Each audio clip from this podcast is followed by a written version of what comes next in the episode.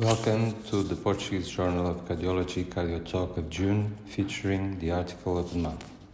My name is Henrique Cirne Carvalho. I'm a senior intervention cardiologist at Centro Hospitalar Universitário Santo António and Dean at the School of Medicine and Biomedical Sciences of Oporto University. Today, we'll talk about revascularization instead of acute coronary syndromes and left main culprit lesions taking a starting point an original article published in this month's issue by Ana Rita Pereira on behalf of the investigators of the Portuguese Registry of Acute Coronary Syndromes entitled Percutaneous versus Surgical Revascularization of Unprotected Left Main Coronary Artery, data from the Portuguese Registry of Acute Coronary Syndromes. The authors elected all consecutive patients included in the above mentioned registry between October 2010 and December 2020, and in those that un, uh, unprotected left main coronary artery was considered culprit lesion, was selected and categorized according to the treatment strategy PCI alone or CABG alone.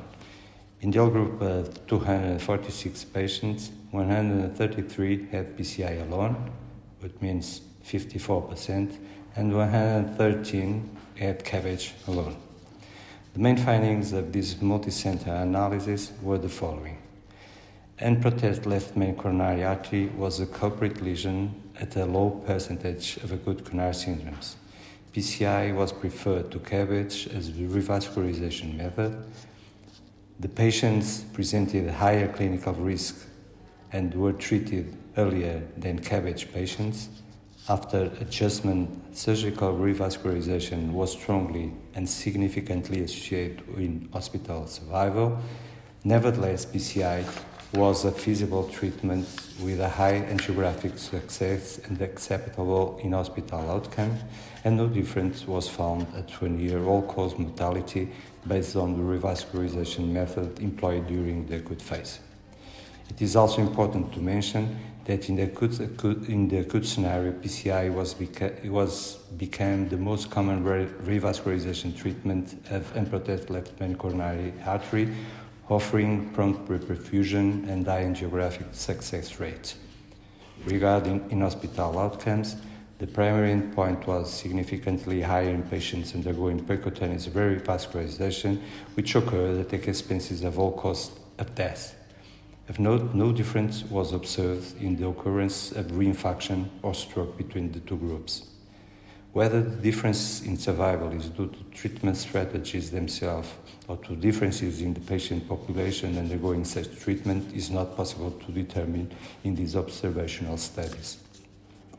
Concerning midterm outcomes, patients who survived to discharge seem to have a reasonable prognosis with a one year all cause of death of 10% and no differences between PCI versus CABG groups.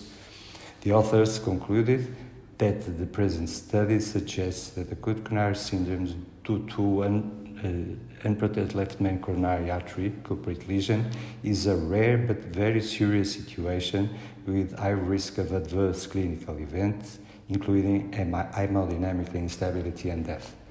PCI is the most common strategy of revascularization in the acute setting and is generally preferred in very unstable patients presenting at high angiographic success and acceptable in hospital outcomes.